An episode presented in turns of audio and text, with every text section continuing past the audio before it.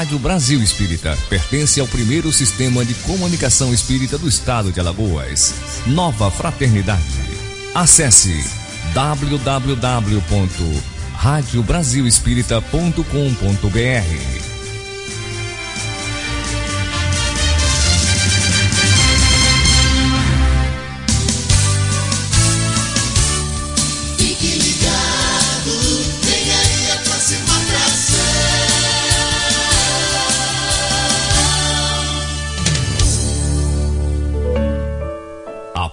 de agora, na Rádio Brasil Espírita, Conversa Fraterna.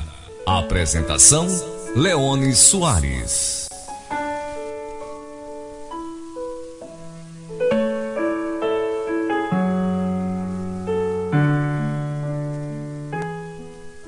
Leone Soares. Boa tarde, querido rádio ouvinte. Estamos nós aqui mais uma vez juntos através da Rádio Brasil Espírita, chegando à sua audiência, é, procurando ter uma tarde assim proveitosa, lúcida, construtiva e, sobretudo, de renovação das nossas energias espirituais e dos nossos propósitos de melhoria. Como nós fazemos, iniciamos a nossa reunião é, com a leitura de, de preparação. E hoje o tema escolhido foi Temas de Esperança. É do livro Companheiro, psicografia é, de Chico Xavier, não é? Desculpe, psicografia de Emmanuel, Emmanuel através do médium Chico Xavier, o nosso querido e saudoso é, companheiro, digamos assim, de ideal. Então, temas de esperança.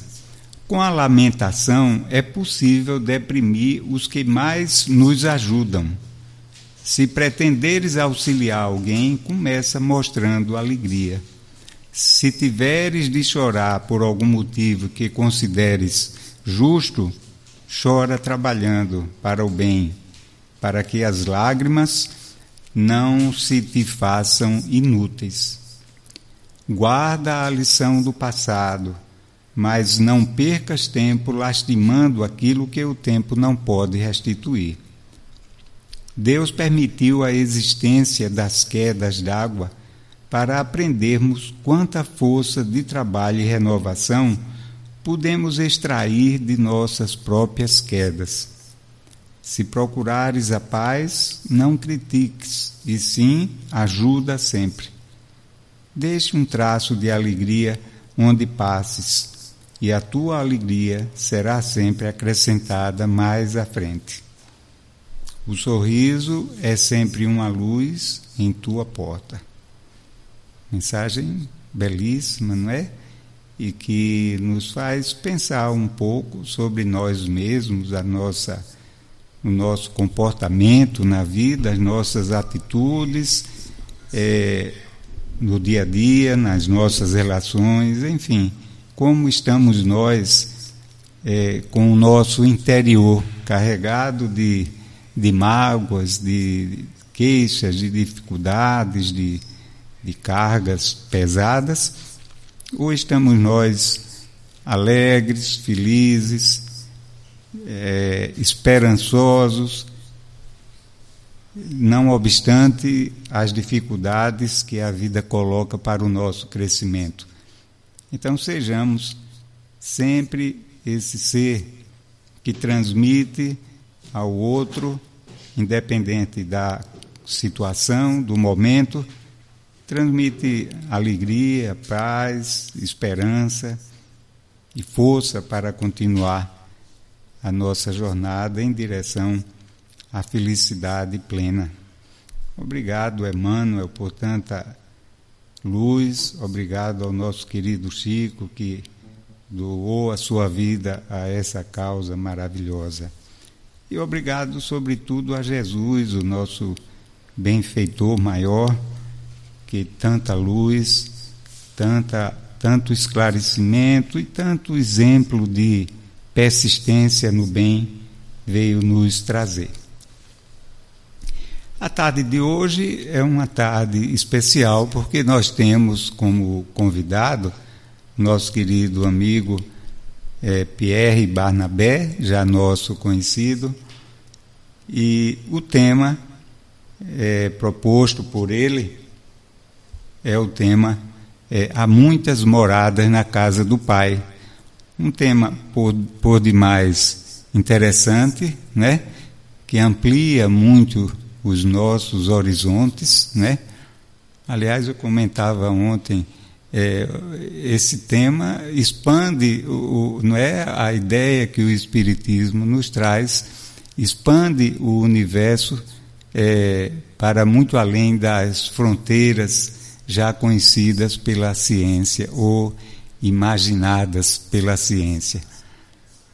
É, nosso boa tarde, querido Pierre. Boa tarde ao Márcio, que está aqui, como sempre, ali de, de prontidão na, na, na sonotécnica, não é, Márcio? Não é assim que se diz?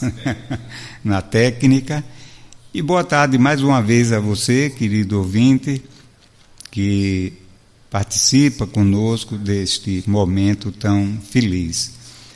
Bem, com a palavra então, é, o Pierre, o Pierre dispensa apresentações, né, porque já é conhecido aqui nosso de alguns outros momentos, mas não custa relembrar. O Pierre ele participa do, da, do Instituto Espírita Herculano Pires, um instituto, uma casa espírita já é, existente já há algum tempo aqui na nossa capital, e como o nome sugere, é um instituto que preza muito pelo o estudo. Né? Aliás, essa é uma característica da, da doutrina espírita, não é sempre estimular o estudo, a reflexão.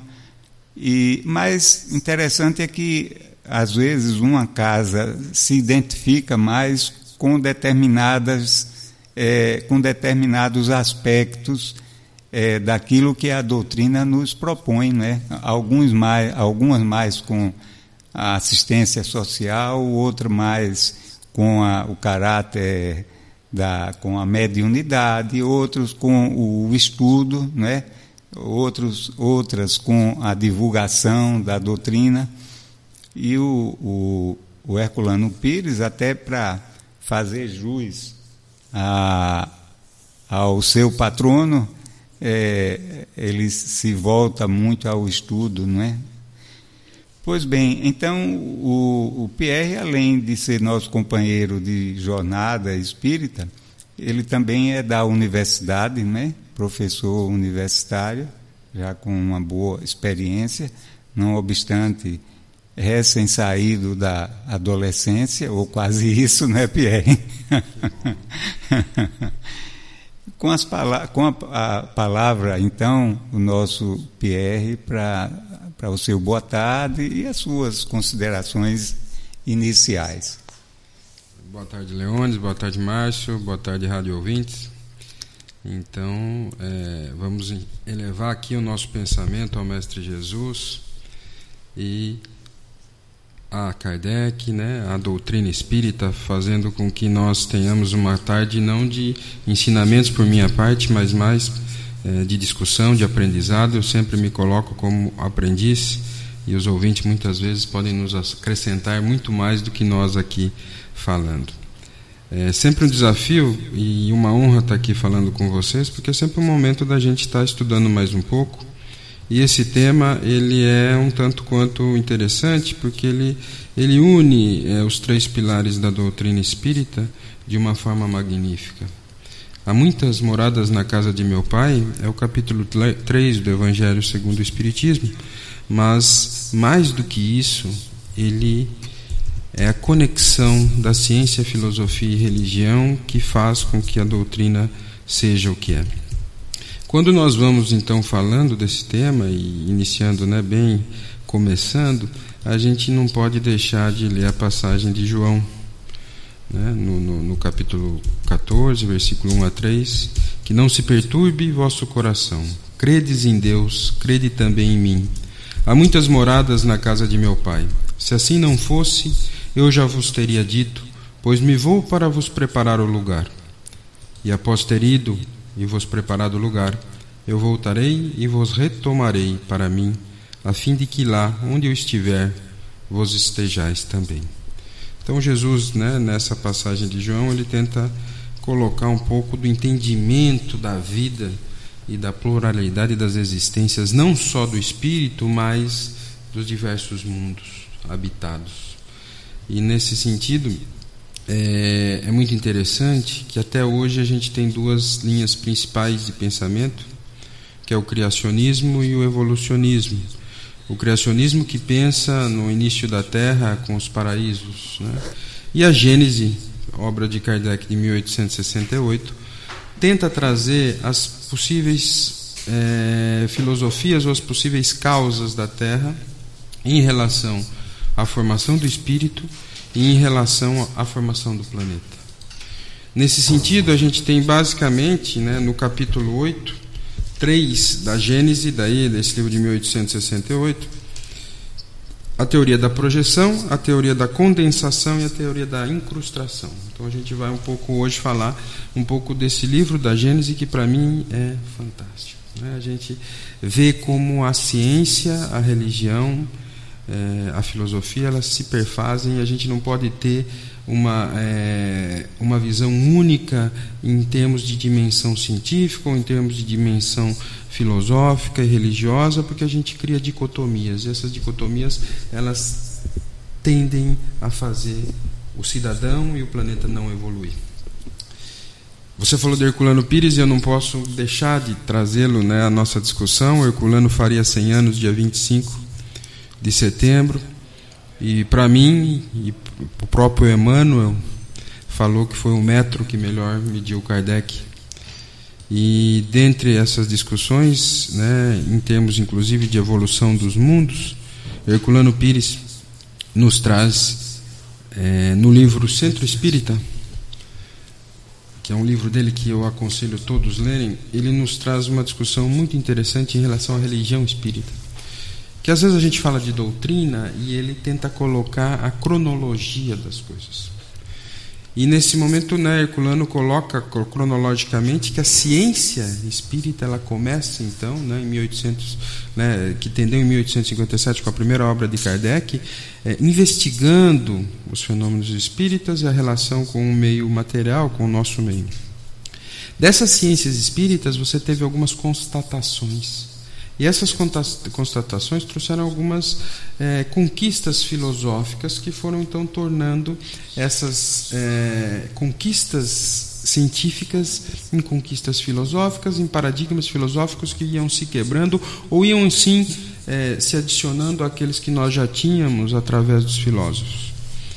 A partir do momento que você tem uma concepção filosófica a partir de dados científicos, você cria uma mudança moral de comportamento do homem no planeta Terra, e isso faz com que você tenha, nesse momento, a religião estabelecida através da moral, e nesse caso, né, reestabelecida e recondicionada através da terceira revelação, através do Cristo.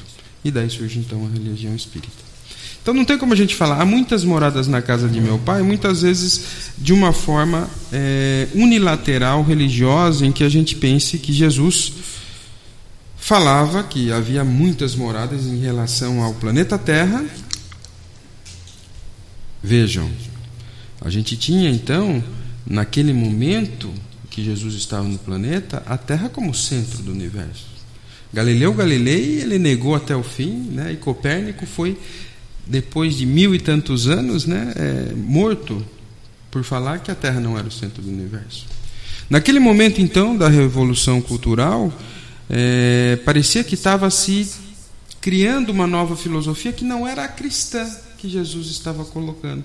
Mas, na verdade, a interpretação, em algum momento foi perdido o cristianismo primitivo. Nós não estamos aqui para criticar é, nenhuma religião, porque todos somos irmãos e nós provavelmente estávamos ali deturpando né, é. o, o, cristianismo primitivo.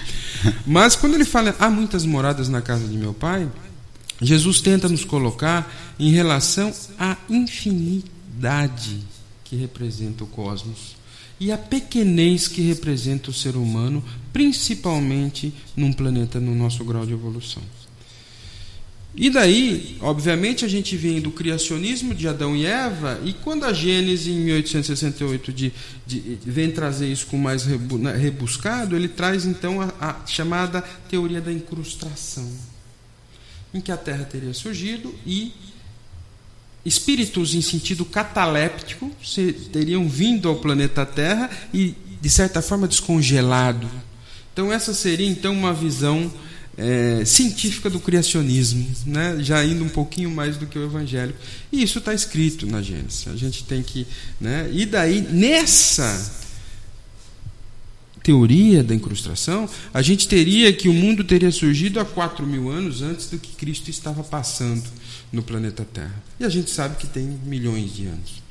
Os criacionistas ainda quando a ciência fala que você tem fósseis de milhões de anos, eles acreditam que esses fósseis foram trazidos junto com o que veio, é, entre aspas, congelado, então eles teriam nos polos. E que eles, esses animais provavelmente não estariam, não teriam vivido no planeta, mas sim estariam trazidos junto com esses espíritos. Isso está na Gênesis. Isso é tão, interessante, porque um livro de 1868 traz coisas às vezes que a gente está discutindo em 2014. Então essa teoria da incrustação, ela traz um pouco o criacionismo e tenta defini-lo de uma forma mais científica. A teoria da projeção é que um cometa ele teria, ele teria batido com o Sol e surgiu o planeta Terra, mas a gente sabe que é, o interior dos cometas eles não são tão materiais, então teria que ter tido não sim geo, né, geofisicamente não dá para explicar muito bem isso. E a terceira teoria seria da condensação, né? que você teria os corpos celestes e que você teve a explosão e que isso foi se condensando e se tornando um planeta. E daí sim o evolucionismo, e se surgindo as primeiras mônadas e os espíritos milhões ou bilhões de anos depois. E são teorias relativamente recentes, né? do século XIX, não é? Do século XIX. É, Camille Flammarion, em 1868, escreve um livro, A Pluralidade dos Mundos Habitados, que ele tenta trazer um pouco de todo de Camilo todo Flammarion era era um astrônomo, não é? Astrônomo. E que ele tenta trazer todo um retrocesso, uma revisão de tudo que tinha sido falado em relação à evolução dos mundos. E ele, obviamente, espírita, né? já, já, já um pouco tendendo a, a entender, ele propõe essa questão da evolução. Então, obviamente, que os mundos não surgem como nós somos hoje. Nós temos milhões, bilhões de anos e quando ele fala em moradas da casa de meu pai, Jesus quis colocar o seguinte: todos os planetas têm vida? Tem vida sim. Mas por que que então a gente foi para a Lua ou a gente agora esteve em Marte através de satélites e não vê a vida nesses planetas? Provavelmente porque os nossos olhos materiais não estão prontos para ver a vida. E provavelmente em alguns mundos é, mais evoluídos que a Terra, nós temos uma matéria, né, uma, é, uma matéria mais etérea, menos densa, em que muitas vezes nossos olhos não conseguem ver. Então a pluralidade dos mundos habitados trazem muito essa questão. Mas o importante disso, Leones, eu acho assim, o mundo surge a partir então de três teorias. O universo. É, o universo. O universo e os planetas surgem hum. através de, de três teorias né?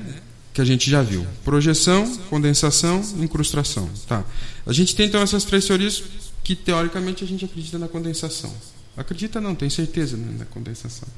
Esses mundos, cada planeta, ele começa então com seres unicelulares, né, em que você tem, e daí a gente vai falar um pouco, né, o princípio inteligente, que daí é divino, e você tem princípios inteligentes que regem várias células, várias plantas, até que há, em algum momento do reino animal, a individualidade desse princípio inteligente e que daí sim ele se torna ou um princípio. E daí tem várias discussões espíritas que para mim é, são a mesma coisa: um espírito rudimentar ou um princípio inteligente é, espiritual. Então existe algumas. É, mas a questão é que o espírito se surge da individualização desse princípio inteligente em algum momento do reino animal. Alguns cientistas falam que é dos lagartídeos, outros de outras, tipo, outras espécies.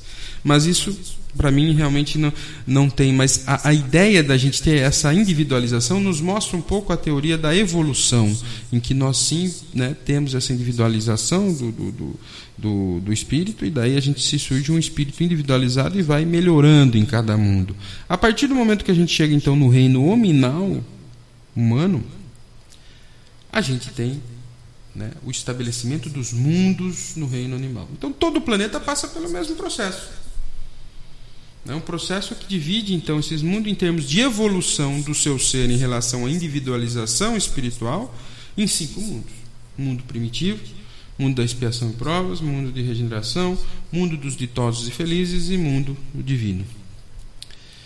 Então vamos lá. Se a gente lembrar do mundo primitivo que nós éramos, a gente né, era guiado pelo instinto. Né? E o Biraci Leal, num livro chamado Reforma Íntima, Um Só Caminho, ele nos traz né, os, os sentimentos defensivos desse mundo primitivo, né, que a gente teria o instinto né, da sobrevivência e depois os cientistas trazendo isso para a medula, para o cérebro e toda uma questão ontogenética maravilhosa. E a gente tem o início, então, do egocentrismo, daquelas pessoas se, se sentindo como centro da atenção. Então, nesse mundo primitivo, tudo muito rústico, tudo muito material, tudo muito instintivo, começa a se ter as paixões, começa a ter então um início de um momento de vida tribal. Né? E daí você começa a ter as, né, você de nômade você passa a ter a tribo e daí você começa a ter as transições. E essas transições às vezes não são entendidas pelos espíritas, porque a gente acha que a transição vai acontecer em 100 anos. Mas a transição não acontece em 100 anos de um mundo para outro, num, num mundo de bilhões de anos. Então a gente tem daí, quando a gente começa a se organizar como sociedade, sociedade, uma lei moral, uma lei divina, né? no terceiro livro do livro dos Espíritos, a gente tem então essa sociedade pode fazer então, e essa convivência nos fazer então para o tal do mundo de expiação e provas, que a gente começa a ter um pouco mais de consciência. Isso não quer saber, não quer dizer que a gente tenha nobreza de consciência. Isso quer dizer que a gente tem, começa a ter um pouco de consciência. Então nós estamos então tivemos um mundo de expiação e provas e daí cada momento da história a gente não é essa discussão, mas o mundo da expiação e provas faz com que a gente comece a ter noção daquilo que a gente está fazendo e que a gente tente se melhorar. Então, o segundo momento de cada planeta é ser esse mundo das expiações e provas. Hoje a gente vive o mundo da expiação e provas, e Herculano Pires fala uma coisa importantíssima para aqueles cientistas que se acham muito, para aqueles políticos que se acham o dono do universo, ou para aqueles que ainda estão na fase do egocentrismo primitivo, que nós estamos filogeneticamente, ou seja, em evolução de espécie, se a gente considerar que o Espiritismo fala que nós fomos do átomo ao arcanjo, a gente está filogeneticamente nem no meio do caminho. Então tem muita gente que se acha tão espiritualizado, tão nossa, né? É, e estamos, daí estamos muito mais próximos da nossa do origem átomo né? do que do arcanjo. É. Então eu acho e nós estamos daí passamos então num mundo de regeneração que todo mundo fala. Mas, meu Deus, então quer dizer que o planeta Terra passa num mundo de regeneração em que as pessoas eram para ser boazinhas? Não. Primeiro já existe aí é, uma falha e um equívoco conceitual. O mundo de regeneração não é um mundo de bonzinhos. O mundo de regeneração é um mundo em que você tem o bom e o mal e a tendência do bem. Né? E daí a gente vai ter ainda muita coisa de tragédia e de isso tudo explica o espiritismo, né? De problemas sociais, de problemas é, é, da sociedade. É, ontem mesmo a gente teve um episódio né, aqui no Jacintinho, né, equívocos morais, não, que, né, não questionando, não entendendo a verdadeira vida espiritual. E se atendo às vezes à vida material, acreditando-se que essa é a única encarnação. Então, esse mundo de expiação e provas, ele vai, sem dúvida nenhuma, é, tem muitos problemas ainda para ele se tornar regeneração. Então, quando a gente fala de regeneração, todos esses processos que acontecem no planeta, inclusive as falhas morais né, que nós estamos vendo constantemente aí, né, em, em todos os eixos das ciências, das políticas e das religiões, isso são previsíveis dentro das transições do mundo. Ao mesmo tempo, nós vemos, como nunca havíamos visto antes, movimentos fantásticos de ajuda ao próximo e da caridade verdadeira. Nem que ela seja, muitas vezes, feita pelos ricos ou por algumas instituições, no sentido de doar dinheiro. O, Evangelho nos traz que a, que a caridade não é doar dinheiro, mas precisa de alguém que doe. Né? A gente estava aqui falando há pouco da própria rádio, da, da dificuldade da rádio de se manter viva. Né? Então precisa de alguém para doar esse dinheiro. E isso se ela é caridade para a rádio e pode estar tá fazendo tão bem para algum ouvinte. Eu sempre falo na universidade que o nosso objetivo, às vezes eu dou aula para 100 pessoas, é não ver as 100 boas, mas a gente fazer a transformação de uma ou duas e ver como ela foi de uma pedra bruta ao diamante. E daí trazer e citar aquele aluno foi nosso. E eu acho que o nosso papel é muito disso. Herculano nos faz, né, em alguns livros, a, a, um retrocesso no seguinte sentido: por que, que a caridade espírita, tanto no mundo espiritual, através das reuniões mediúnicas, quanto no mundo, na caridade nos bairros, tem que existir? Porque não ajuda, né? o mundo não vai mudar por causa dessas pequenas ações. E Herculano fala: a mudança individual do espírito que nos acompanha ou daquele irmão que está em menor situação vai melhorar a nossa vida como evolução. E, obviamente, vai contagiar uma ou duas pessoas, e essa uma ou duas pessoas, mais uma ou duas, e essa corrente vai fazer o mundo de regeneração um dia se tornar dos ditosos e felizes, então. Um mundo menos etéreo, provavelmente eu que peso mais de 100 quilos, então eu devo estar mais perto do, do primitivo, né? do que do que do, do expiação e provas auditosos e felizes. Mas um mundo menos etéreo, um mundo menos denso, um mundo onde o bem está está já inserido no contexto. E depois a gente vai para os mundos divinos. Então cada planeta passa por isso. Então quer dizer que os espíritos de luz, eles estão no mundo? Não. Os espíritos de, de luz estão no mundo divino, ou no mundo ditosos e felizes, esses que nos assistem no planeta hoje. Mas eles têm uma maior flexibilidade de andar pelos mundos. Além desses cinco mundos que vão fazer parte da evolução espiritual de um planeta, nós vamos ter os mundos transitórios, onde ficam os seres da erraticidade normalmente aturdidos ao sofrimento. Mas eles vão ficar em mundos transitórios que nos deixam, vamos dizer assim, energeticamente mais perto da matéria que os envolveram na última encarnação. E por isso que nosso planeta Terra está com tanta obsessão, tantos problemas psicoemocionais. Porque, na verdade, o materialismo ainda está sendo desencadeado e a gente não entende bem como acontece essa pluralidade né, da vida, essa necessidade da reencarnação e que a, até os planetas passam por processos evolutivos. Entre as perguntas que podem surgir, pode ser que tenham algumas assim. Então quer dizer que a gente pode reencarnar em outros mundos? E a resposta é sim. Porque nós podemos, é, dentro da nossa evolução como espírito, e isso tem que ficar muito claro aqui, a evolução espiritual. Você me interrompe a hora que. Porque certo. eu, né, é legal. É, dentro da evolução espiritual, a gente sabe que Kardec e os espíritos que, que, o codific, que, que, que fizeram a codificação da doutrina, que nós não evoluímos, nós não andamos para trás. Nós sempre estamos é, no mesmo ponto em termos de uma encarnação do que tivemos na outra ou evoluímos um pouco. E esse é o caminho né, da, da, da, da, da evolução espiritual. Nesse sentido, nós temos que pensar o seguinte: se nós não evoluímos, Será que nós poderíamos, então, hoje, no mundo da expiação e provas ou da regeneração, reencarnar num mundo inferior ao nosso ou num planeta inferior em relação à moral espírita ou espiritual?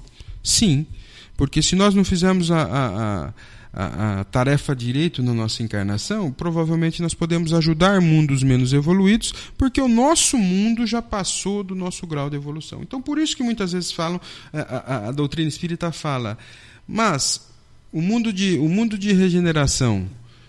Por que, que o mundo de regeneração, então, falam que quando agora eu desencarnar, eu morrer e desencarnar, por que eu não posso reencarnar no planeta Terra? Primeiro que essa regra pode ter exceções. Né? A gente tem que parar também de ter receita de bolo para o mundo espiritual. Nem no mundo material, na, na, na ciência tem receita de bolo, imagine no mundo espiritual. Mas, sim, porque se a gente passa por um mundo de regeneração em que o bem tem que começar, e nós estamos falando em milhares de anos, pode ser que em algum momento desse mundo da regeneração eu não consiga mais acompanhar a evolução do meu planeta.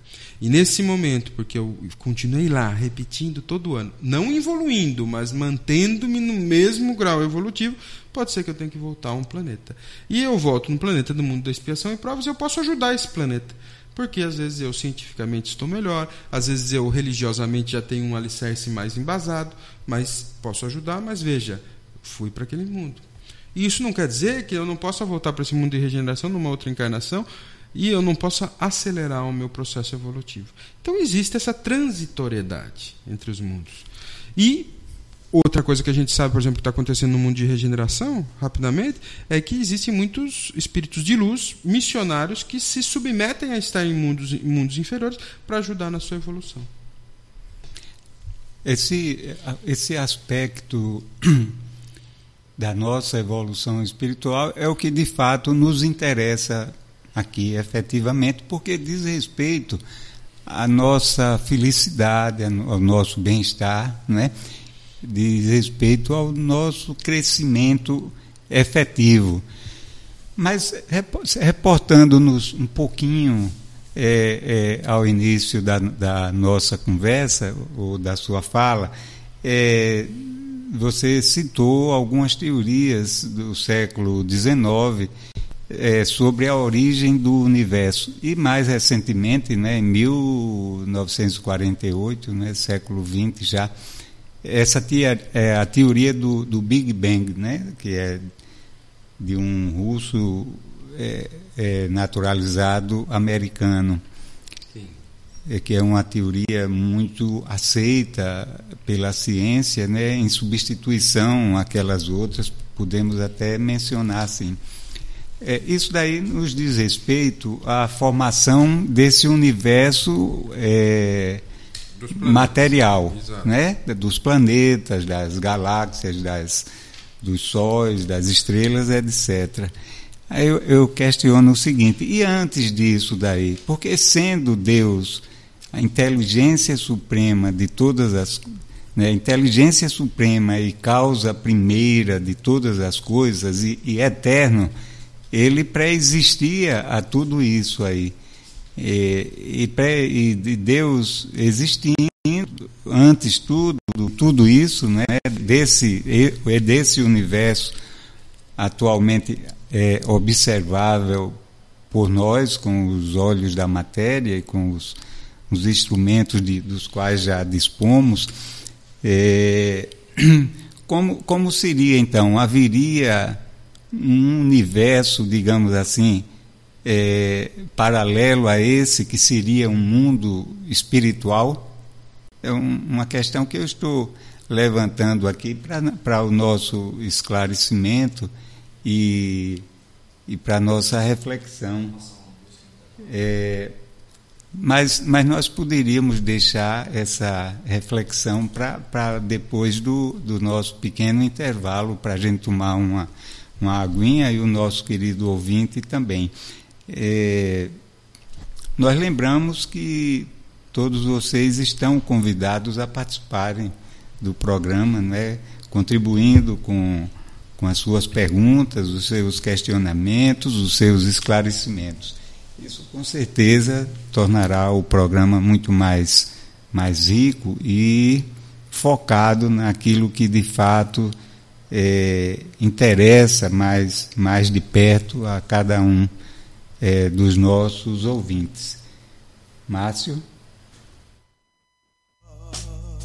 Se o mundo inteiro me pudesse ouvir. São são 16 horas e 50 minutos no horário de Brasília. Na vida a gente tem que entender que um nasce pra sofrer, enquanto o outro ri.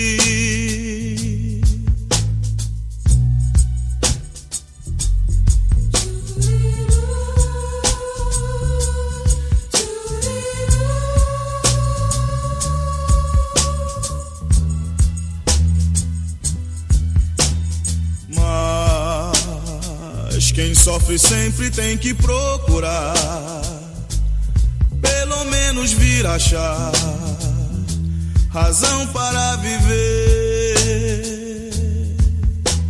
Ver na vida algum motivo para sonhar, ter um sonho todo azul, azul da cor do mar.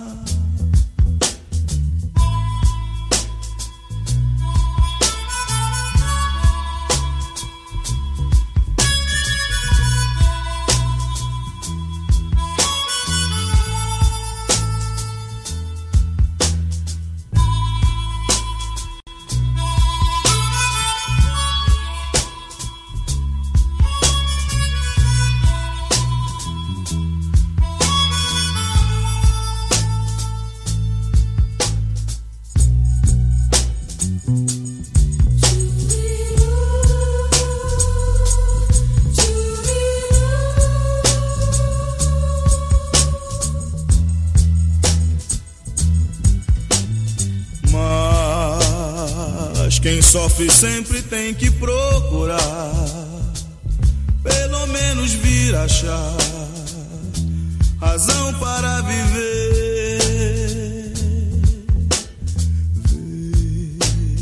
Ver na vida algum motivo pra sonhar, ter um sonho todo azul, azul da cor do mar.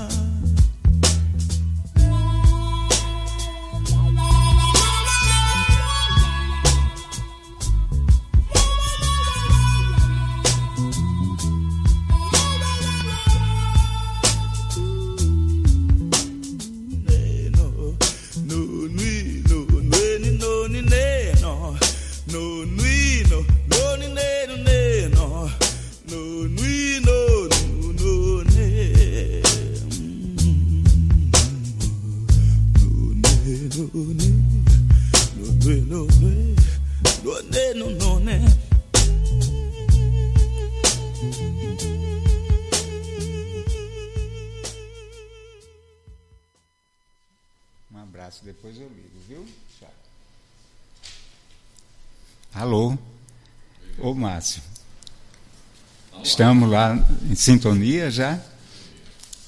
Pois bem, então estamos nós retornando ao, ao nosso Conversa Fraterna, hoje com o tema há, muita, há muitas moradas na casa do Pai, né? e como são tantas, não é, Pierre? E como convidado, o nosso querido amigo Pierre, que chegou aqui de mansinho há pouco tempo e conquistou os nossos corações pela sua simplicidade, o seu jeito manso e amoroso de, de falar e de nos tratar todos. E nós questionávamos o seguinte, para nossa reflexão, Pierre, essas teorias todas, elas tratam da, da origem desse universo material, não é? conhecido, palpável, universo da matéria. Mas, com certeza, é, sendo Deus é, eterno, ou seja, ele não, não teve um princípio e nem terá um fim, então, se ele não teve um princípio, como nós que temos, tivemos um princípio, é, com certeza ele já é, reinava sobre alguma coisa, que não faria sentido a existência de Deus por si só, sem que ele tivesse é, as suas criaturas, não é verdade? Então, esse, esse mundo é, seria esse mundo paralelo pré-existente ao mundo material, ao, ao, universo material, seria um mundo de uma outra dimensão é, imperceptível ao, à matéria ou diferente da matéria, onde nós é, habitávamos já, ou outros seres né, espirituais já com um, uma, um grande progresso né, alcançado nessa evolução rumo à perfeição relativa, né, já que a perfeição absoluta é um atributo exclusivo de Deus. É, então, como, como você pensa sobre isso, o, o Pierre, como você observa isso? Que luzes você poderia trazer para nós? Eu acho é, é, é difícil para a gente é, uma interpretação é, em relação a Deus. Né? A gente tem um entendimento do espiritismo que é diferente da maioria das religiões. Primeiro, É, a maioria das religiões elas trazem Deus como uma, uma figura antropomórfica, né? no sentido de, de ser aquele senhorzinho barbudo, né? que, que feito a nossa imagem, imagem e semelhança. Né? É, o que a gente pode colocar é o seguinte: é, a transitoriedade está no mundo material né? e a eternidade está no mundo espiritual. Então, esse é o primeiro ponto. Então, obviamente que nossos espíritos podem ter surgido antes do planeta Terra ou não, ou a gente pode ter vindo num desenvolvimento juntamente com o planeta. Mas prime... duas coisas que têm que ser colocadas aqui, que eu acho que é a pergunta 1 e a pergunta 2 do livro dos Espíritos. Primeiro, que é Deus? Deus é inteligência suprema, causa primeira de todas as coisas. Então, não há. Deus estava. Ele, como, como o próprio Leones disse, ele é a causa primeira de todas as coisas. Ele é a inteligência suprema. A partir dele saem os princípios inteligentes que vão dar origem aos espíritos e os espíritos já pré-existentes antes dos planetas serem inseridos ao mundo. Por exemplo, no planeta Terra, nós temos que o espírito governador é Jesus Cristo. Então, obviamente que Jesus já estava como espírito elevado, provavelmente no mundo divino dentro de algum planeta antes da Terra ser instalado através da mônada unicelular que não tinha espírito ainda. Então vocês imaginem que Jesus, né, se temos tantos bilhões de anos, ele já estava aqui quando a Terra foi inserida como um o nosso governador espiritual.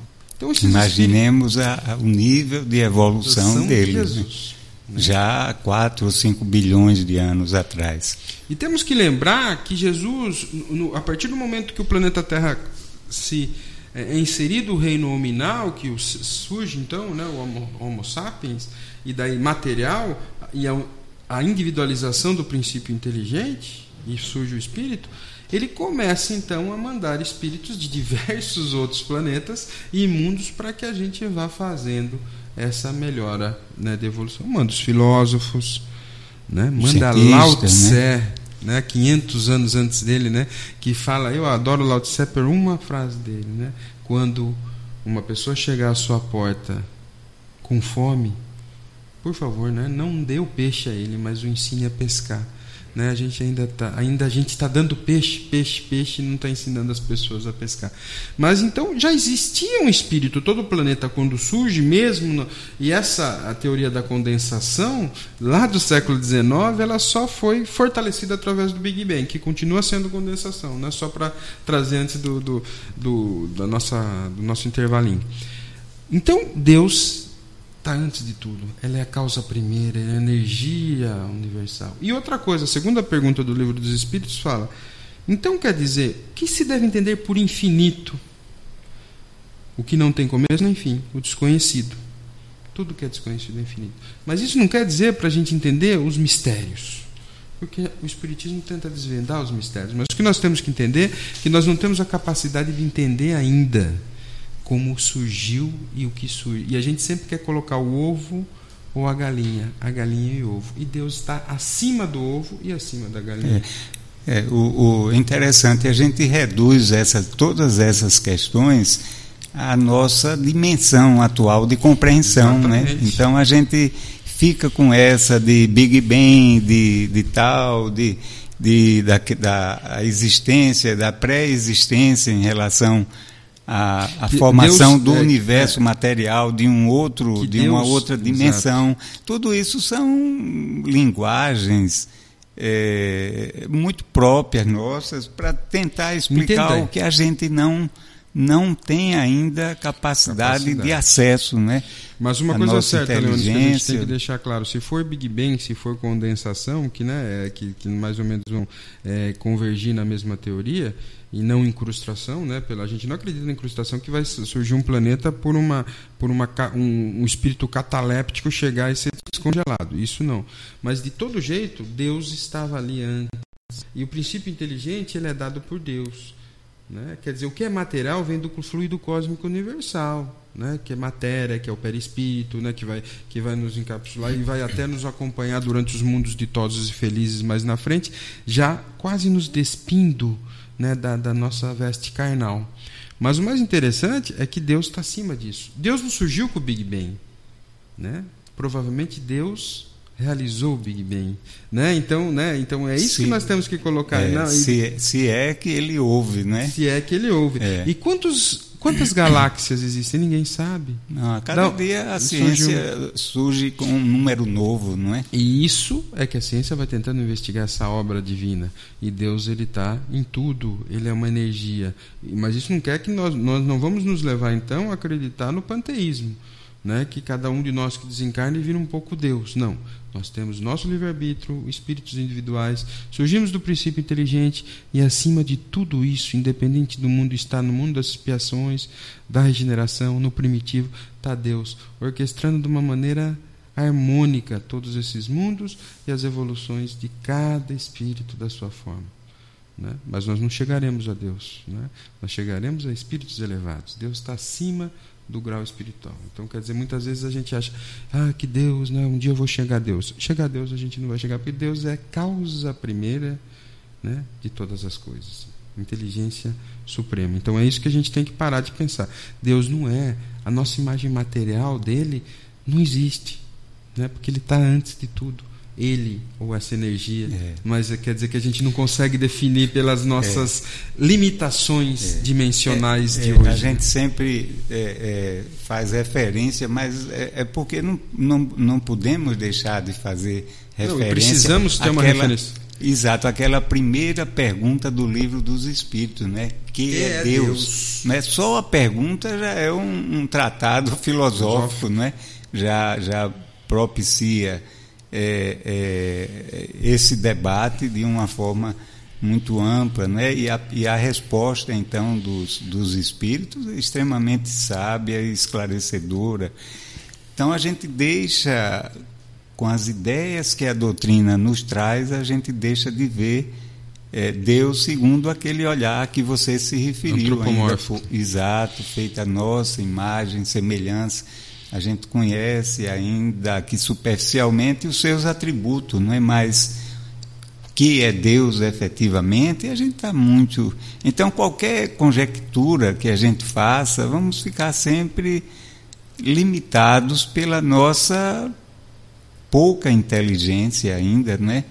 E mais do que isso, pelos nossos sentimentos, que eu acho que não é Inferiores. tanto a inteligência que nos leva a Deus, mas os nossos o desenvolvimento dos nossos sentimentos.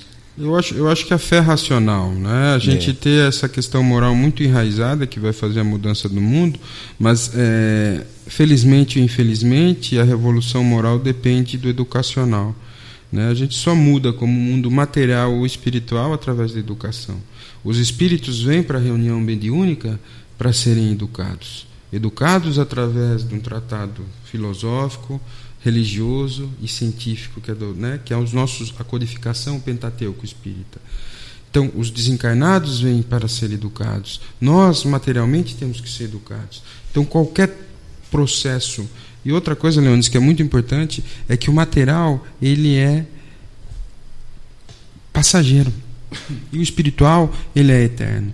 Mas há, a gente tem que viver o material, porque há necessidade de viver no material para que a gente tenha melhoras espirituais. E a educação, a moral do amor cristão, ela é uma das asas, mas a educação é a outra. A gente só muda um país, a gente só muda uma, um- uma colônia espiritual através da educação. Senão a gente não estudaria tanto. Por isso que a doutrina, às vezes, ela é pouco entendida e mistificada. Então a gente tem que tomar cuidado quando a gente começa a trazer a não tenho como definir Deus.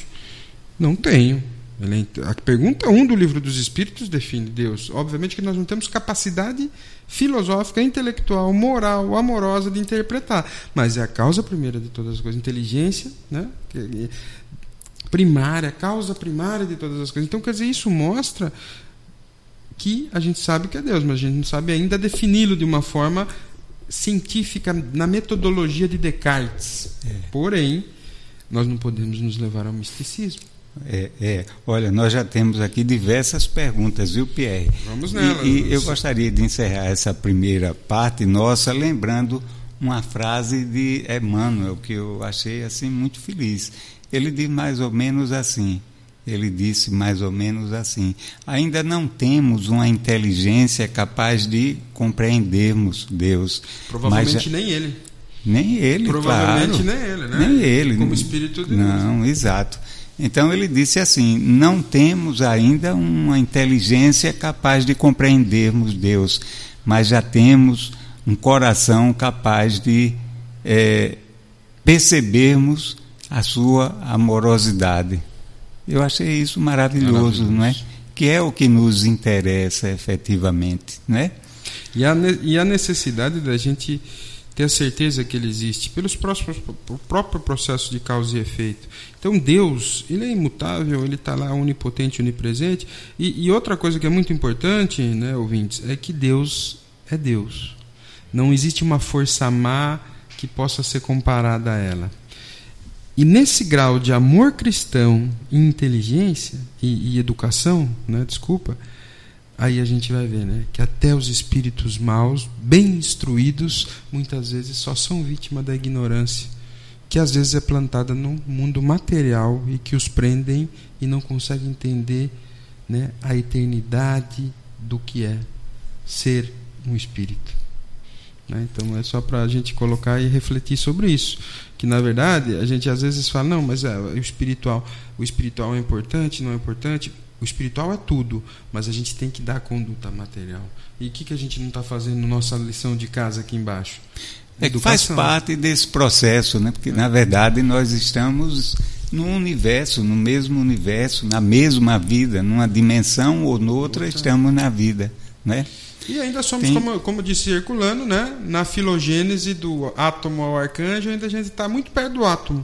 Então isso faz com que a gente até tenha que ser mais simples, mais, né? É. É. Não sabemos definir ainda muitas coisas, é. tentamos fazer teorias baseadas em matéria. Né? Eu acho que isso é muito é. importante a gente estar. Tá. Olha, mas nós já temos aqui uma demanda dos nossos ouvintes e vamos dar, dar espaço a eles. É, e começamos por Lucas, Lucas Amorim de Maceió. Nosso boa tarde, Lucas. Muito obrigado pela sua participação. E o Lucas coloca o seguinte: o que explica as pessoas estarem invertendo os valores de vida e quem é dedicado a causas espirituais sofre, fica doente, passa por necessidades financeiras. Em contrapartida, as pessoas que são extremamente materialistas e egoístas, a vida flui em abundância. Lucas, boa tarde. Um prazer estar aqui respondendo para você. É, dentro da minha ignorância ainda espiritual, eu acho o seguinte: somos todos espíritos falíveis e essa sua teoria de que todos sofrem, é, que são espirituais, na verdade não, eu não colocaria dessa forma. Chico Xavier tem uma colocação muito interessante pra, pra, nesse contexto que é o seguinte: todos nós temos problemas, uns sofrem mais, outros sofrem menos. Mas você pode escolher pela tua vida se você quer sofrer ou você não quer sofrer. Porque problemas todos nós vamos ter. Né? O espírita, muitas vezes, a necessidade dele do sofrimento por causa do que ele já fez em outras encarnações. E às vezes ele nem entende fidedigna, de forma fidedigna o que é espiritismo, o que é amor. Né? E daí ele se atém ao sofrimento, não num grau de resignação. Deus, né, eu tenho que sofrer, então eu vou passar por isso. Então ele se penitencia muitas vezes de uma forma que não é para se penitenciar. A questão do materialismo, ele é regido por, por inclusive espiritismo, espíritos que vivem dentro do mundo materialista e eles sofrem também, Lucas. Né? Se você, é que a gente às vezes, como a pessoa tem um material, parece que ele não sofre tanto, mas ele sofre com a sua má conduta. Ele não consegue dormir, ele tem que tomar remédios todas as noites porque ele, a conexão espiritual dele, até por ele estar nessa psicosfera, faz com que ele seja constantemente é. É, se, fique sendo agoniado pelos. Né? Ele, às vezes ele tem uma vida agonizante. O, o Pierre, ele, ele pode até conseguir sabotar a sua consciência por um determinado período de tempo, não é? Mas não para sempre, né? E eu acho, veja, e a consciência ela é, uma, ela é interessante, Leones, e a gente pode até vir falar no, outro dia em relação às, às afecções, né? Não que eu tenha qualidade para isso, mas dentro do que a gente estuda e nessa discussão que o Lucas propõe, é, porque muitas vezes a gente acha que o rico, que, que o materialista, ele se dá bem, mas só dele não dormir à noite e ter que tomar um remédio. Por que, que ele toma um remédio que vai agir nas sinapses gabanérgicas, né? que seriam da, da, pra, que é os benzodiazepínicos? Porque ele tem que, de alguma forma, desconectar com o mundo espiritual. Porque tudo que ele traz no materialismo faz com que espíritos materialistas se coloquem do lado dele e tirem totalmente E- o equilíbrio dele. E geram nele uma necessidade maior a cada vez de consumo, de ter.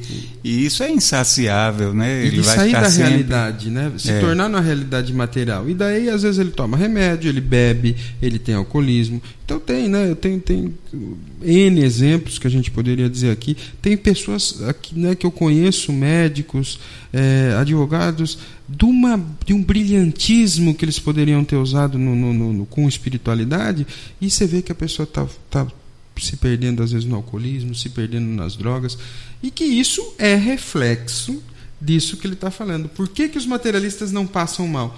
Eu acho que isso, às vezes, é que a gente não consegue ver. Não, é, pois é, é um olhar, um olhar, digamos, Materialista. é um olhar é parcial sobre o problema. A relatividade é muito É. grande, Lucas, e a gente tem que pensar que a gente não sabe o problema de cada um. Né? Eu posso ter um problema que eu acho que, vendo o que os outros fazem, eu, eh, é- são muito poucos. E, por exemplo, se você trabalha na caridade efetivamente da forma que Kardec e que principalmente Jesus nos propõe, você vai ver que essas pessoas espíritas elas não sofrem por fazer caridade. Na verdade, se elas estão sofrendo é porque elas não estão entendendo a real necessidade da caridade. Né? Fora da caridade não há salvação, não é para você ficar, "Uh, hoje eu fui lá na, na comunidade tal, tô com uma dor nas costas, ou aquele cara me atrapalhou. Quer dizer que a caridade não existe. Né? Então quer dizer que É. você está se, você tá se maquiando atrás da caridade. E então a gente tem várias formas de ver. Esses materialistas que todo mundo acha que vai indo bem, eh, eles sofrem muito, muito mais que nós. É. Né?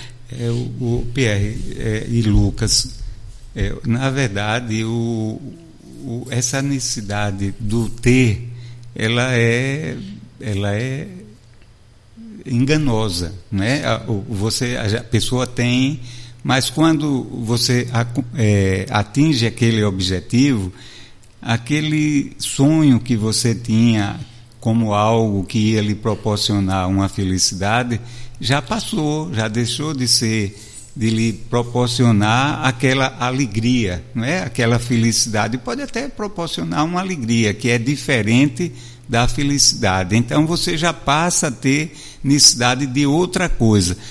É, alegria e felicidade são coisas distintas. É, a felicidade É, é, a paz de espírito. É, né? é- é a a alegria ela é momentânea. É, a, a felicidade, ela vem, ela ocorre de dentro para fora. É da paz da É, enquanto a alegria, ela, ela, ela é de fora para dentro. Então, se alguém vive um momento de alegria, cessou a causa, é, cessou também a alegria.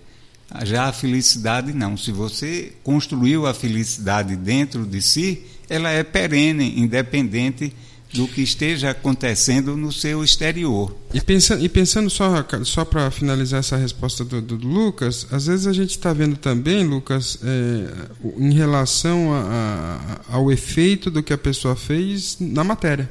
Então a gente está analisando uma encarnação né, que é muito, é, é muito momentânea em relação à vida espiritual.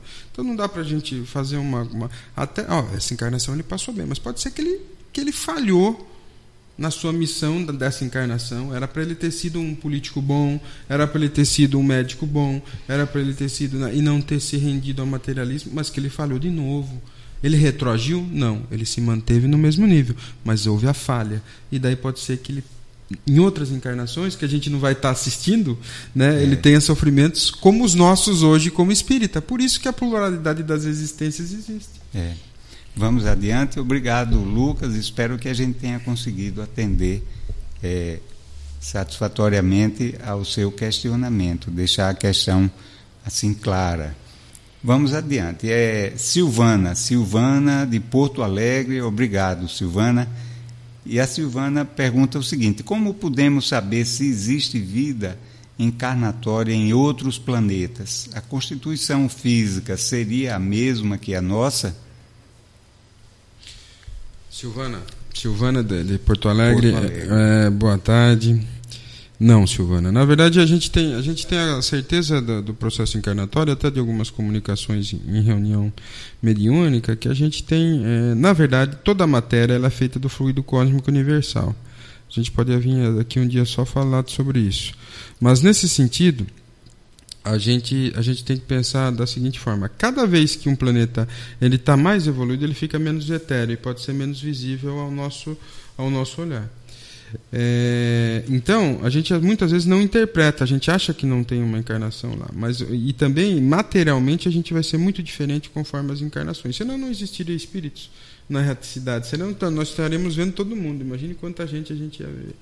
Então, quer dizer, existe uma diferença entre os mundos em relação a, a, até a densidade da matéria, mesmo todas vindo do fluido cósmico universal, e existe, por exemplo, alguns espíritos em comunicação que falam que, por exemplo, em Júpiter ele poderia ser mais desenvolvido que aqui, né? A gente tem até na Gênesis alguma coisa disso, e que lá as pessoas se forem não vão ver, e até a questão do gás vai ser diferente, a questão da água, né? Mas vocês viram, por exemplo, que em Marte agora foi né, detectado alguns traços de água. O grande problema é que a gente começa a querer justificar a vida espiritual no material e acha que se tivesse encarnações em outros planetas, eles teriam que ser muito parecidos com a gente né, de matéria, de carne densa. E a gente sabe que os mundos, conforme os planetas vão se desenvolvendo dentro dos cinco mundos que eu falei no início, eles vão diminuindo a densidade da matéria. É isso aí, é, Silvana.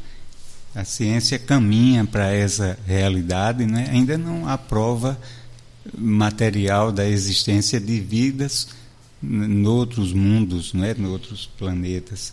Mas a ciência caminha e os cientistas, é, não todos, mas muitos, acreditam é, assim na, na existência de vidas em outros mundos. É tanto que eles é, insistem na pesquisa, né? As instituições várias investem muito nessa pesquisa, porque naturalmente há essa expectativa, mesmo entre os cientistas, da existência dessa vida. Senão, não seria feito isso.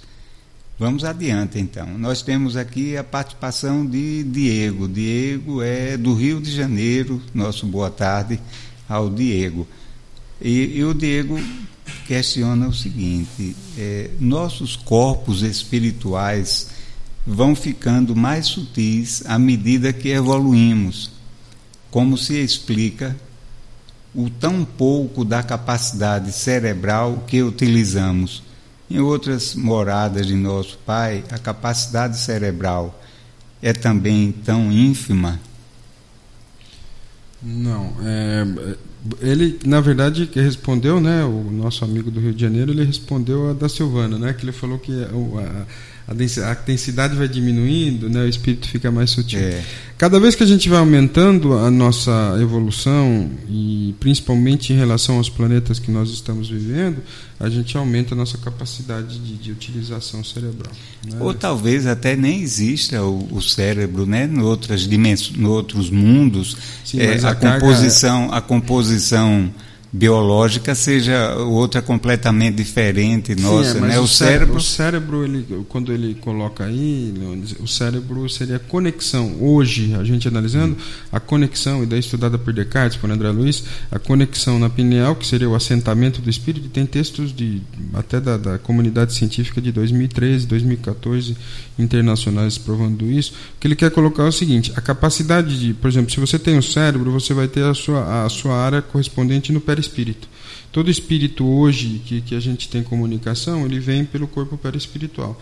A tendência desse corpo perispiritual, até ele, no espírito desencarnado, é ficar menos denso, é ficar mais sutil.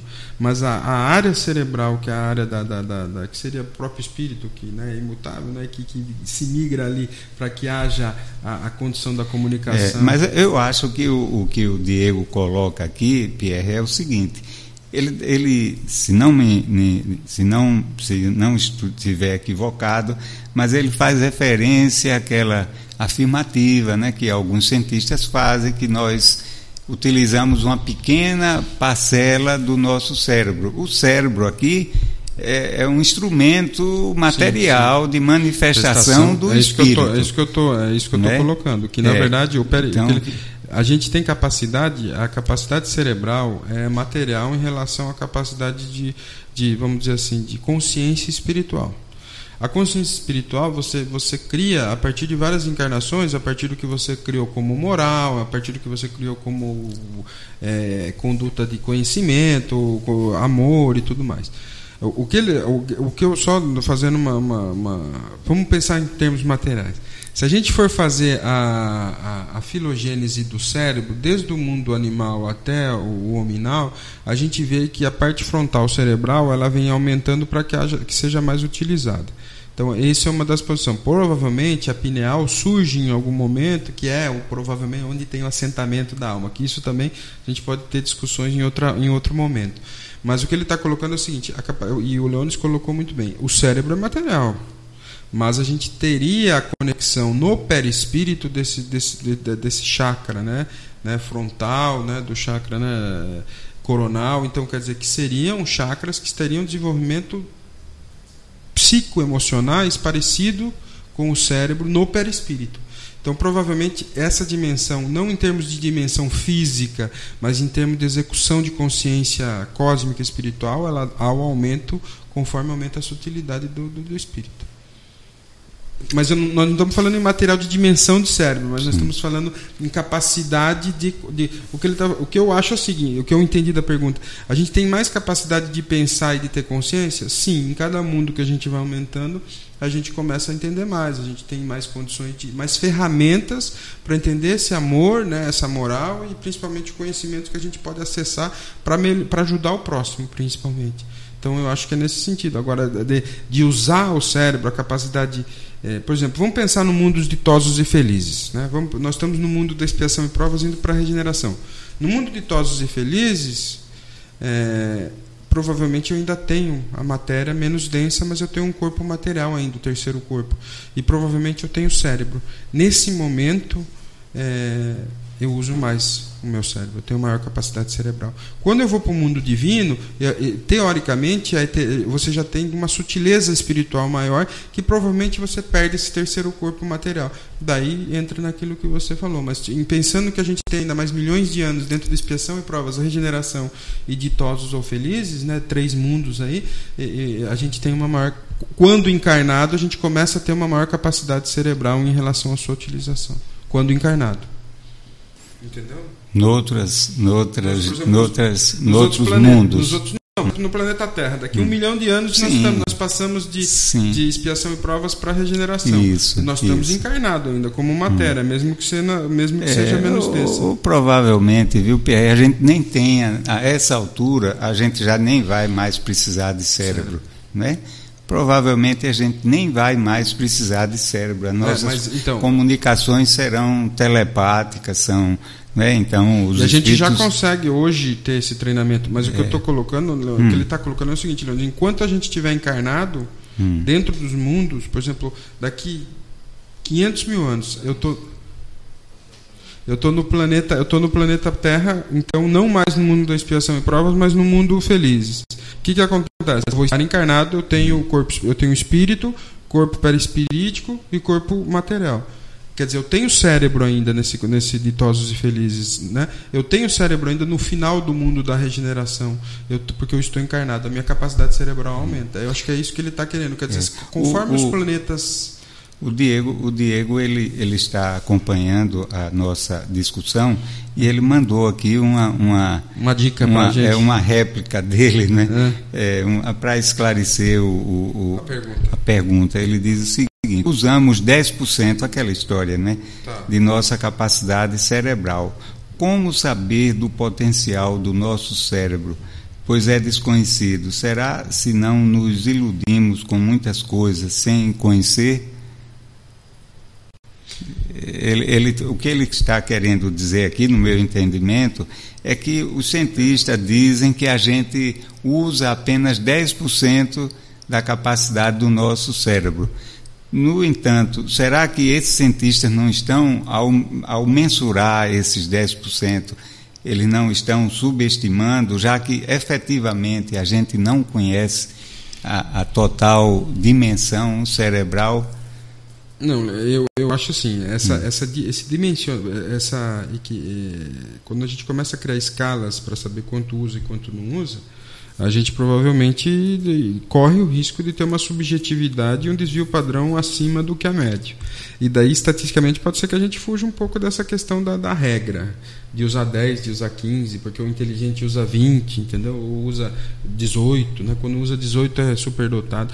A grande questão, assim, é o seguinte, a gente, o que eu acho que para Quanto mais evoluído está o mundo, mais consciência eu tenho. Se eu tiver encarnado, provavelmente eu tenho mais condição cerebral. Então, eu, no meu modo de ver, né, humildemente, eu acho o seguinte: se eu, me, se eu estiver encarnado aqui 500 anos, eu devo usar 2% a mais da minha capacidade cerebral se eu for fazer a mensuração através das técnicas científicas. De hoje, exato, de hoje, exato. de hoje, né? Porque provavelmente eh, daqui para lá essa realidade é completamente diferente.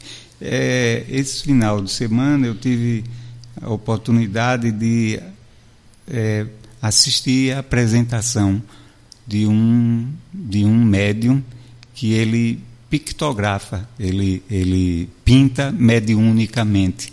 Sinal, uma experiência muito interessante, quadros belíssimos, depois foram leiloados aqui no município de Rio Largo. E os quadros são belíssimos, de pintores assim, muito conhecidos, não é? Da, da área da arte e ele falando que no início, hoje não, mas no início ele próprio se questionava em relação a isso, se submeteu a alguns testes, ele mesmo testava, se testava para ver se aquilo era um, algo da sua mente ou se.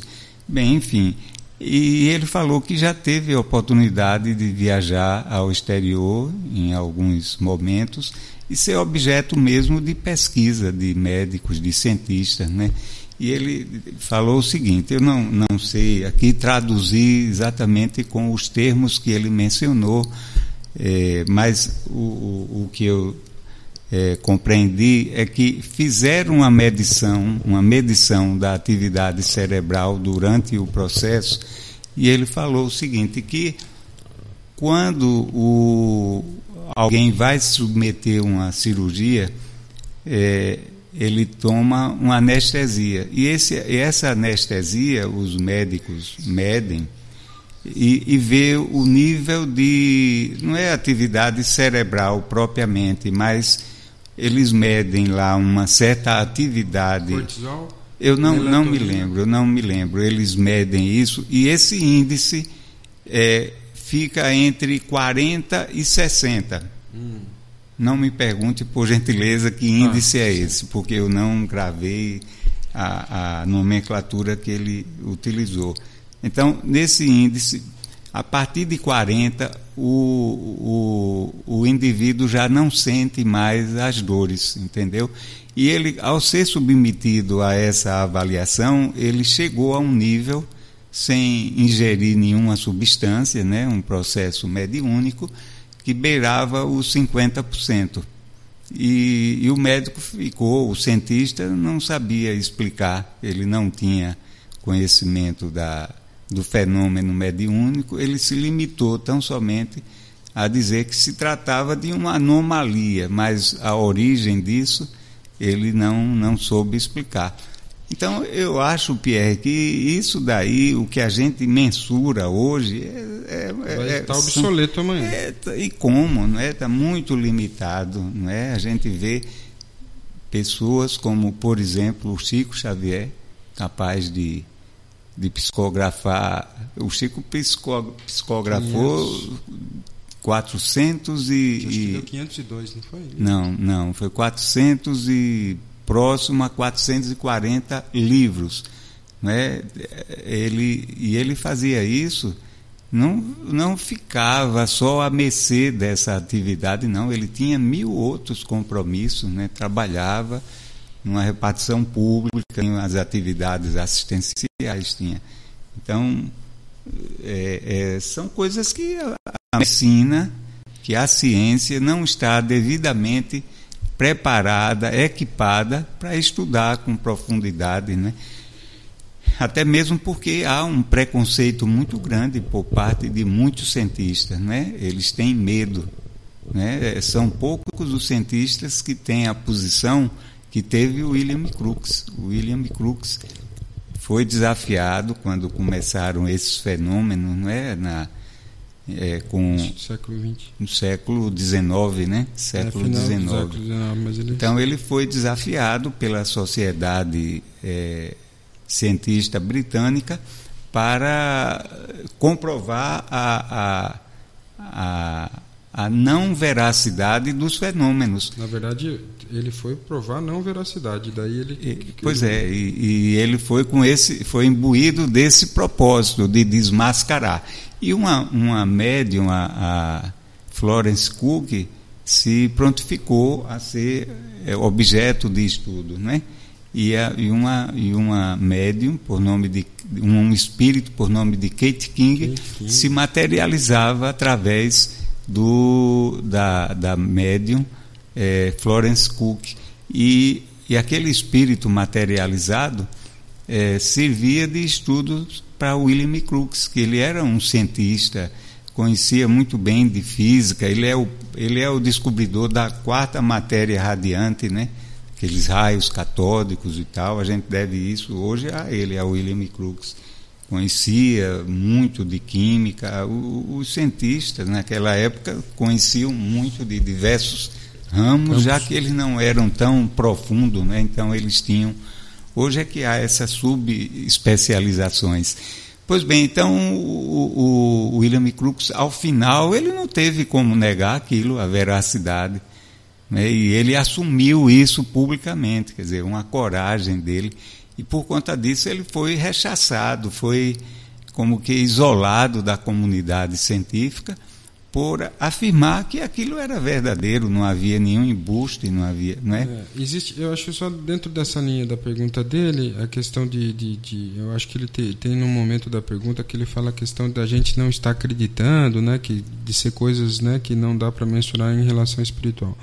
Quando a gente tem o espiritismo surge em 1857, né, e surge Não, não, mas não foi isso não que ele mencionou. Eu vou repetir aqui, tá. foi nessa segunda parte, nessa, é. né, do Diego, que você se refere, ele diz: "Usamos 10% da, de nossa capacidade cerebral.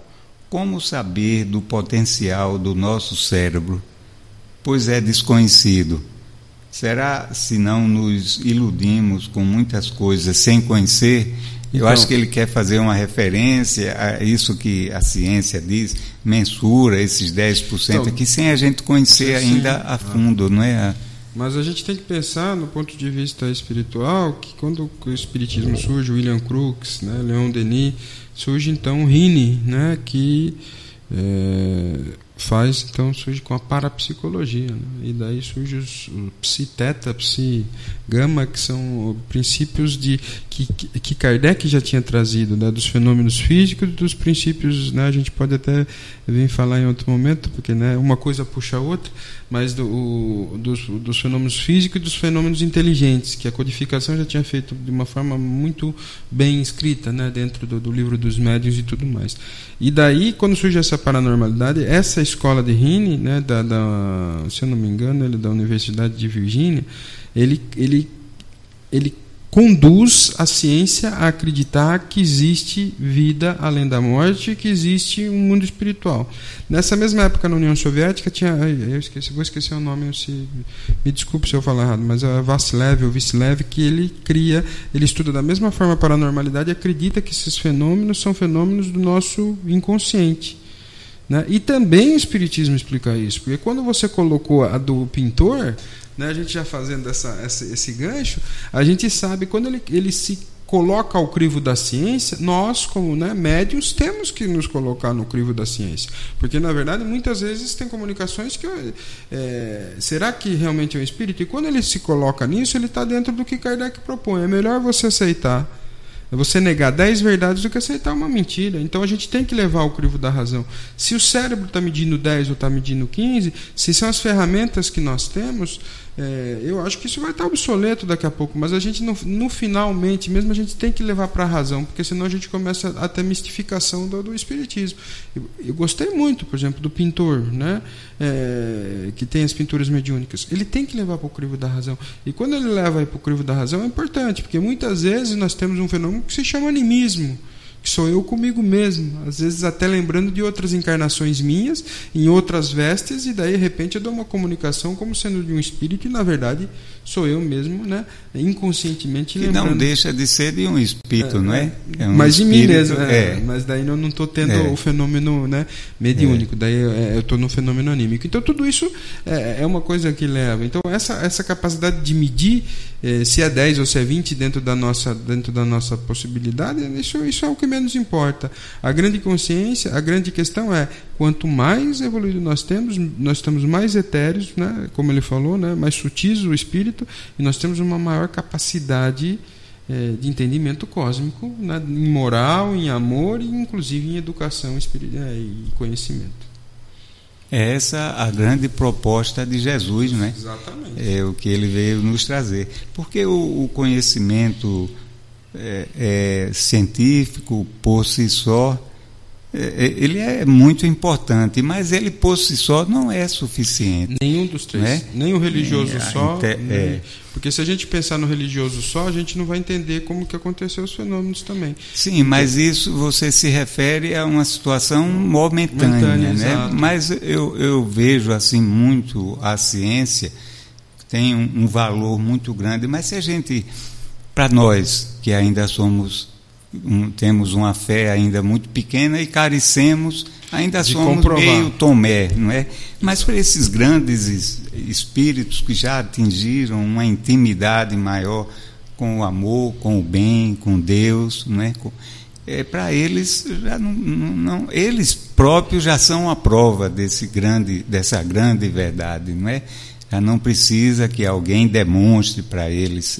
Mas vamos lembrar, eles continuam hum. aprendendo, né? E, o aprendizado e, é infinito, não é? Mas já não. Não, mas eu concordo com você. É. Quer dizer, a gente tem essa questão do provar o fenômeno é uma coisa que aconteceu no final do século XIX e início do século XX. Certo. Nós, nós temos ainda mais uma questão aqui é, você, você pode observar o seguinte: veja só o andamento das coisas, a, a espiritualidade é, é, atuando. Quando iniciaram os fenômenos da, das mesas girantes e tal, é, é, é, foi uma, digamos assim, uma enxurrada de, de fenômenos materiais mesmo, né, que tinham o propósito de é, de chamar a nossa atenção, de provocar a nossa curiosidade, de despertar a nossa atenção para esse fato.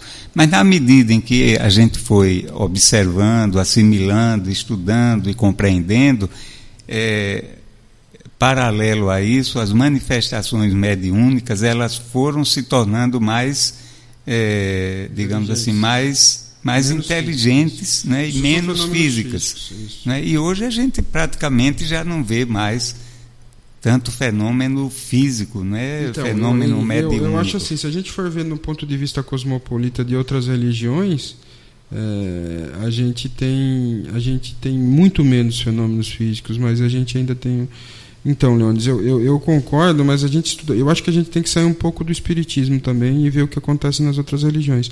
Por exemplo, os fenômenos físicos ainda são muito presentes em outras eh, religiões, principalmente no sincretismo afro-brasileiro. Então a gente tem ainda, né? Quer dizer, porque nós estamos no mundo de expiação e provas da mesma forma que nós estávamos ali. O que nós não temos mais é no espiritismo, porque hum. ele não é, há necessidade é, tá dos fenômenos físicos. Está se referindo é, mas mesmo os fenômenos ao espiritismo. Exato, é. mas é. Eu, não, só, só para que a gente faça um adendo, para que a gente não fique restrito ao espiritismo, porque nós somos né, um mundo com diversas religiões. E no sincretismo afro, é, você tem fenômenos físicos assim ainda, inclusive, né, uma riqueza de, de, de estudar como Kardec estudou lá atrás, né, as, as mesas girantes. É. Então, mas no espiritismo realmente os fenômenos hoje são muito é. mais inteligentes do que e não existem mais os físicos. Olha, nós temos a, ainda vai ser a última pergunta porque o tempo já esgotou, que ela está sendo formulada por Laís de Angola. Nós mandamos a, um abraço para a Laís e todos os seus é, compatriotas. Ela, ela diz o seguinte: se você nega a verdade, você não está mentindo? Eu não sei exatamente qual foi ah, o sentido contexto, da pergunta. no contexto que eu, que eu falei. Hum. Ah, muito bom a pergunta, né? Como é o nome dela? É Laís. Saudações é, espiritistas para você, Laís. Mas, na verdade, quando, quando o Kardec coloca isso no livro dos médios, que a gente é melhor negar dez verdades do que aceitar uma nove, mentira. Nove, nove verdades, nove a, verdades a aceitar, aceitar uma, mentira. mentira. É, corrigindo aqui o número, né? Mas é, quando ele coloca isso, não é que a gente vai mentir, né? Mas na verdade o que ele quer trazer é que a gente raciocine de uma forma é, traga razão para a análise das comunicações. Tanto que no livro dos médios, no final, Laís, é, tem comunicações né, que, de Jesus que são falsas, de outros né, grandes vultos da nossa humanidade que são, que são espíritos, vamos dizer assim, zombeteiros que vêm e se colocam é, no nome dessas, dessas grandes, desses grandes vultos. Então a gente é, não tem, não é pouco frequente a gente ter, vamos dizer assim, o, o médiums que se coloquem em comunicações desses grandes vultos, inclusive no, no, movimento espírita, e que realmente estão sendo, de certa forma, enganados por, pelos espíritos.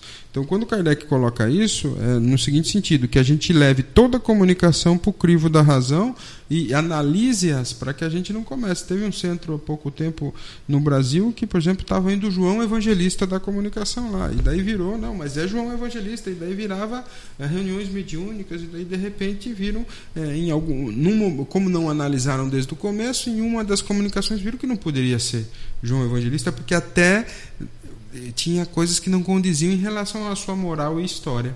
Então é nesse sentido que, que não é não aceitar, é que, que a gente leve para o crivo da razão. Pode ser que eu, se eu levar para o crivo da razão, 10 comunicações, 10 comunicações sejam aceitas. É, e ele, ele fala, Kardec se, ref, se refere ao dizer isso num sentido mais amplo, né? até em questões mesmo de, de você aceitar teorias e né, questões na área da filosofia e tal, e, acertar, e aceitar aquilo em dúvida. Porque o, se você aceita uma inverdade, você depois, para desmontar isso, vai, vai, vai requer de você um esforço muito grande, não é? Então é melhor você rejeitar, porque Sim. se é verdade, mais adiante ela virá à tona. Né? E se for uma mentira, ao aceitá-la, você poderá sofrer consequências danosas no, no, no, que se refere à sua compreensão, ao seu entendimento. Muito bem, Laís, muito obrigado. Olha, nós já estamos aqui no, no limiar daqui do nosso tempo, viu? E a gente gostaria que você se despedisse dos nossos ouvintes.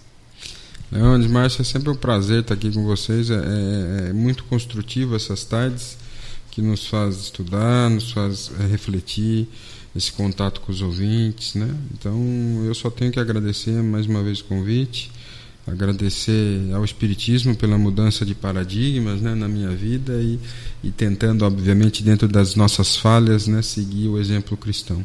Então desejo aí a todos os ouvintes uma, um ótimo final de dia, Que Deus os ilumine e que, que vocês cada vez mais estudem a doutrina, entendam a doutrina e que tentem cada vez menos sair né, da, da verdade que ela representa para essa, essa nossa organização material, que na verdade é simplesmente momentânea para a nossa evolução espiritual, que é o mundo eterno. Então, boa tarde a todos, fiquem com Jesus aí.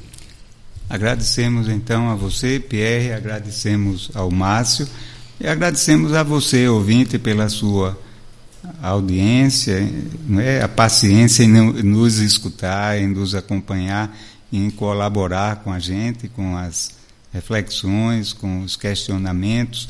E é isso aí. O importante de tudo é que a gente é, caminhe para um estado íntimo de mais plenitude, de mais amor, mais felicidade. Porque, afinal de contas, o que nós fazemos, tudo em nossa vida, objetivamos isso daí, não é? Ser feliz, é sermos melhores.